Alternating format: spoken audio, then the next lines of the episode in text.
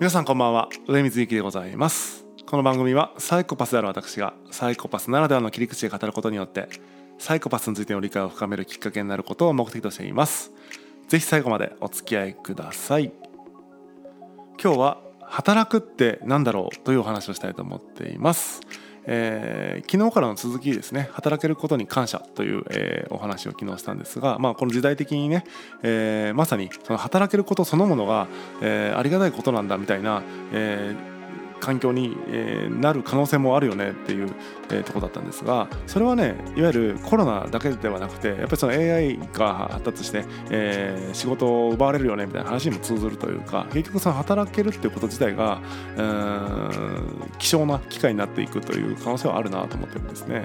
で、まあ、スーパーのレジみたいなものを一つ例にとってみたいんですが、えー、高校1年の時僕ねスーパーでレジしてたんですけどあれめちゃくちゃしんどいんですよ。えっ、ー、とねめちゃちゃくちゃしんどいですね。なんか、えー、いろんな形状のねいろんなそこそ冷たいちょっと、えー、商品からぬるっとした商品からいろんなその質感のものをね右から左に流して、えー、そしてなんか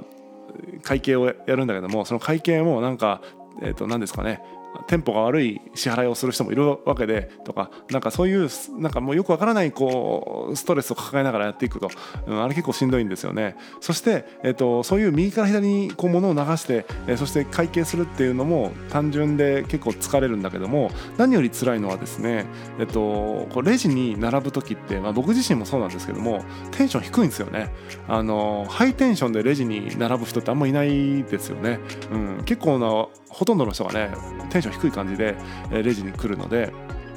なんかテンション低い人を一日何百人も見るっていう なんかねそういうこう負のエネルギーを受ける感じがして結構ねそういう意味でも辛い仕事でした。でもちろんねそのレジが楽しいとかいう人もいるから一概には言えないんだけども、えっとまあ、例えばですよ、えっと、そのレジでレジの仕事をして、えー、得られる給料を毎月振り込みますって言われた時にレジの仕事したいですっていう人が、えー、果たして何人いるかってことなんですよね。多分、えー、それでもしたいっていう人は結構少ないんじゃないかなと思うんですですね。だからつまり楽しいしそんなに一般的に見て楽しいよって仕事ではないと、まあ、したい人は中にはいるでしょうけども割合としてはすごく少ないんじゃないかって思うわけですね、うん、でじゃあしたくないことを仕事にしてるんだったら、えー、って人が多いんだったらだったらこれセルフレジにしてしまえばそんなストレスない社会でよくないって思うわけですよ、えー、そうすると、まあ、さっき言ったみたいに別に毎月給料振り込まれるわけじゃないですからレジの仕事をしてた人は仕事を失うってことになっちゃう。まるっとね、えー、セルフレジに置き換わって、えーまあ、せいぜいねその操作方法を教える人が数人いればよくてレジみたいにこう常に人が立っている必要はなくなっちゃうわけですよね。はい。で まあだからどっちがいいのかっておか収入はなくなるけども、まあ、したくななしたくなかったことが、えー、一つなくなって面倒だったことが一つなくなってよかったねみたいな考え方もできるし、うん、それこそ見方によって全然これって変わってくるよねっていうことなんですよ。でもう一つですね、えー、例を挙げたいと思ってるのが先日、えー、海までね、えー、ちょっと海を見ようと散歩に出かけたんですけども、え、その途中にね中国領事館があってで領事館の前って警察官の方が警備してるんですよ、えー、もうなんか立ってるんですね警察官がでその警察官が、まあ、僕がこうそこ前をね歩いて通り抜けようとする時に「こんにちは!」ってすごいめっちゃ元気に挨拶してくるとだからなんか「うん、こんにちは」って返すんですけど多分ねあれは不審者を見分けようとしてなんか挨拶してるんだとは思うんですが、えーと、そんな感じで、えーと、警備員がね突っ立っているわけじゃないですか。突っ立って、えーと「こんにちは」って言ってるんですよね。でもちろん目的は警備だからそう守るためにやっているんですけどもじゃあその領事館に不審者が来る確率ってどんなもんなんだろうって思うわけです。えー、実際そのそんなデータとかは別に見たわけじゃないんでわからないんですけども毎日領事館を襲おうとするような不審者が訪れるとはちょっと考えづらいと。うんでまあちょっと割と不審割とそのなんかちょっとこれ危ないかもなっていう人が、まあ、月に1回現れたとしますよね、えー、仮にねもうちょっと多いかもしれないけど、まあ、月に1回ぐらいその領事館にとってちょっとこれはやばいなちょっと怪しいなってやつがいるかもしれないと、えー、だとしてですよ領事館広いですから、まあ、実際にその僕が通った通りだけでも、えー、と2人立ってたんですよねだからあらゆるその,、えー、その四角形のね、えーそれぞれの辺に立ってるとすると、まあ、5人ぐらいいるわけですよその警備員が。で交代も含めたら1日10人ぐらいはいるわけですよねその警備してる人が。でその1日10人いる人が1ヶ月に1回ねいわゆるその、まあ、土日とは関係ないでしょうからその領事館を守るっていう意味では関係ないと思いますけど10人が、えーと、30日働いてで1回だけ出会うって考えた時にですよ、あのー、それって確率で言うとですよ0.003%ですよ。0.003%っていうのはあのー、まあ10万分の3ってことなので、えー、まあそれを年年換算するとですよ10万日っていうのは365日で割ると、えー、274年になるわけですよ。274年に、えー、3回、えー、出会うっていうことなんですよね。274年に3回出会うってことは、まあそのね、3で割った時にどうなるのか、えー、90年90年に1回ぐらい出会えますみたいな話になりますよね。でもっと言うと365日働いてるわけじゃないですから週休2日してるとしてみたいないろいろ考えていくともっと、えー、確率的にはね上がっていって、まあ、なんでしょう百何百何十年働いて1回出会うかみたいな不審者にねってことを考えると、えー、なんでしょうこんにちはって言ってるだけなんですよね。うん、こんにちはって言って、えーと、ボーナスもらったりとかしてるっていうことになるわけですよね。えー、なんかこうよくわからないなと思うわけです。でそれはなんか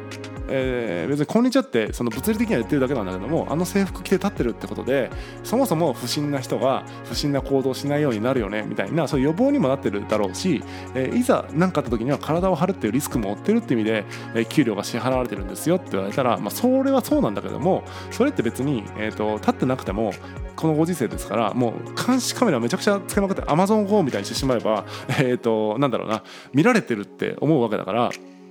そして記録に取られてるって思うわけだから、あの、多分同じように不審者って不審なことを取らないと思うんですよね。うん、なので監視カメラつけまくれば解決するしそして、えー、とモニターするルームでモニタールームでその全てのカメラの映像バーンってあのなんかよくあるね。あのありますよね。戦略室みたいなところ。でモニターがバーンって出ててでなんかその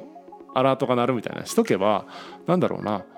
あのそんな人数いらないじゃないですか。うん、って感じで、えー、もはや人間じゃなくていいのに人間がやってますみたいなことがたくさんあるわけですよ。もう今のたった2つたまたまあの違う性質の仕事をね例にとったんですけども人間じゃなくていいのに人間がやってると。でもなんでそれが成立してしまってるかっていうと、まあ、現状のイメージから切り替えられてないからなんですよね。もしイメージがあのその今僕が言ったみたいなイメージの方に、えー、より臨場感を感じるようになってればこれ人がやる意味なくないっていう認識になっちゃうんで無駄じゃね無駄じゃね無駄じゃねっていうことの連続になっちゃうんですよね。はいで実際僕はそういう認識なので無駄じゃねって思いながら、あのいろんなものを見てるんですけども何、えー、て言うのかな結局はその人がやらなきゃいけないことってやらなければできないことってかなり限られてるなって思うんですよね。でもその限られたことは実際あるわけだからそれは人がやった方がいいよねってことになるんだけどもそれを全人類がその限られた人あ限られたことですね。人がにしかできない限られたことを全人類ができるかというとそんなことはなくてやっぱり特別なスキルとか特別に資座が高い人とかっていうそういう、えー、もう1%の人が、えー、そういう企てていく企画していくってことになってしまってであとは特にスキルはないんだけどもそ,、まあ、そういう1%のスキルはないんだけども、えどうしても働きたいっていうね、えどうしても働きたいって意欲のある、まあ、2割ぐらいの人たちが、えその1%の人のもとで働くみたいな社会になってで80%の人はもう実質失業みたいな世界に、えなっちゃうんじゃないかなってやっぱ思っちゃうんですよね。だって現にだってもうそのたったって「こんにちは」とか言わなくていいわけだし、えーと、右から左に流さなくても、え、いいわけですから、あのー、ね、そう考えるとね意外とその人がやらなければならないことってかなり絞られてくるはずなんですよね。でただそれをやっていないだけでいつでもそうできてしまう状況なんだっていうことは、えー、事実として認識しておかなければならないのかなというふうに思います。でまあちょっとここからはまあブラックまあ十分ブラックでしたけどもっとブラックな話になると、えっと、働きたくないくてかつトップ1%のスキルも持ってなくて、えー、かつ資産も低いってなった時に、あのそれでも働く理由って多分生活費を稼がなきゃいけないっていうその一点なんじゃないかなと思うんですよね。別に働きたくないしスキルもないしでも生きていかないといけないから働いてますでしょ実は本当8割くらいいるんじゃないかと僕は思ってるんですよ。ででもそれって今言ったみたいにただただ生活費のためめに、えマシーンでできることの代わりをわざわざやってるっていうなんかすごい異様な光景だと僕には見えてるんですよね。うん、でなんか結局働くってなんだろうねっていうことをなんかすごく思うというかうんなんかそこはやっぱ真剣に考えていかないといけない時代だなというふうに思います。で僕自身はですねその答えはまだあのこれっていうふうには出てないんですけども今度ね、えっと、ちょっとオンラインで討論会を開いて、えー、その働くってなんだろうってことをこと議論しようと思ってるんですが、まあ、その後ねまたここでもこのラジオでも、えー、自分なりの見解を、えー、報告できればと思ってるんですがとにかく働くってなんだろうって本当に考え考えないと、えー、まずいなって思っています。でそれをねえっ、ー、とそれをね なんかすごい発音。それをねえっ、ー、と なんだっけえっ、と技術的にはみたいなことはずっと言われてたんだけどもえっ、とコロナによってねその認識の部分もなんかちょっとずつ追いついてきてるというか例えばなんだろうね。人が接触しないために機械でやろうっていうパターンであったりとか、え、経営が立ち行かなくて、えーと、人件費っていうコストを、えー、負えないからもう自動化しちゃってもう機械で置き換えましたとか。とにかくそのなんかやむを得ず機械化が進む部分もあると思っていて、え、なんかそうなると今言ったみたいなそのマシンの代わりに人が仕方なくやっているみたいな世界観はもうなくていやいやもうマシンに頼みますっていう経営判断が下されるようになっていくと、え、本当にそのめちゃくちゃ意識が高い人以外に仕事がなくなっちゃうっていうことになるんだろうなっていうふうに思ったりしています。えー、これはね本当結構深刻な話で別に SF 的な話じゃなくて現時点でねそのなんか領事館の前に立ってる警察官の仕事はいらないよねって僕は思ってしまっているわけですからえっ、ー、とねそういうことになっちゃいますので なんかねこうゆっくりこう時間を使ってこれ考えないといけなかったと思いますんで、えー、ゆっくり時間がある時に、え、もうスマホなんか持たずにね、え、公園とかカフェとかサウナでねゆっくり考えてみるっていうのもいいんじゃないでしょうか、えー、本日は以上でございます。またお会いしましょう。さようなら。